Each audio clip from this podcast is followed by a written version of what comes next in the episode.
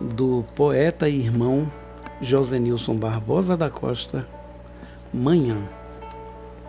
Acordei-me devagar. A noite ainda estava em mim. Levantei-me lentamente, pois as longas planícies por onde andei trouxeram a exaustão e a beleza das paisagens sem fim.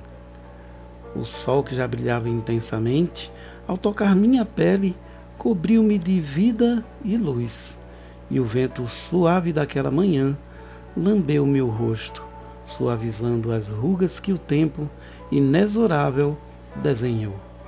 E os amores que por mim passaram desfilaram numa única lembrança da pujança do adeus até a esperança do beijo fugaz.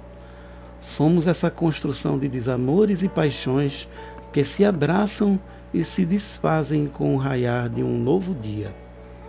O cheiro forte do café envolve o ser como se estivesse dizendo: És vida, és pulsação contínua, portanto, segue tua estrada. Os olhos marejados de lágrimas representam apenas um último esforço de lucidez na busca eterna pelas respostas que sabe-se que só virão na manhã de outro dia, de outra vida, de quereres e saberes.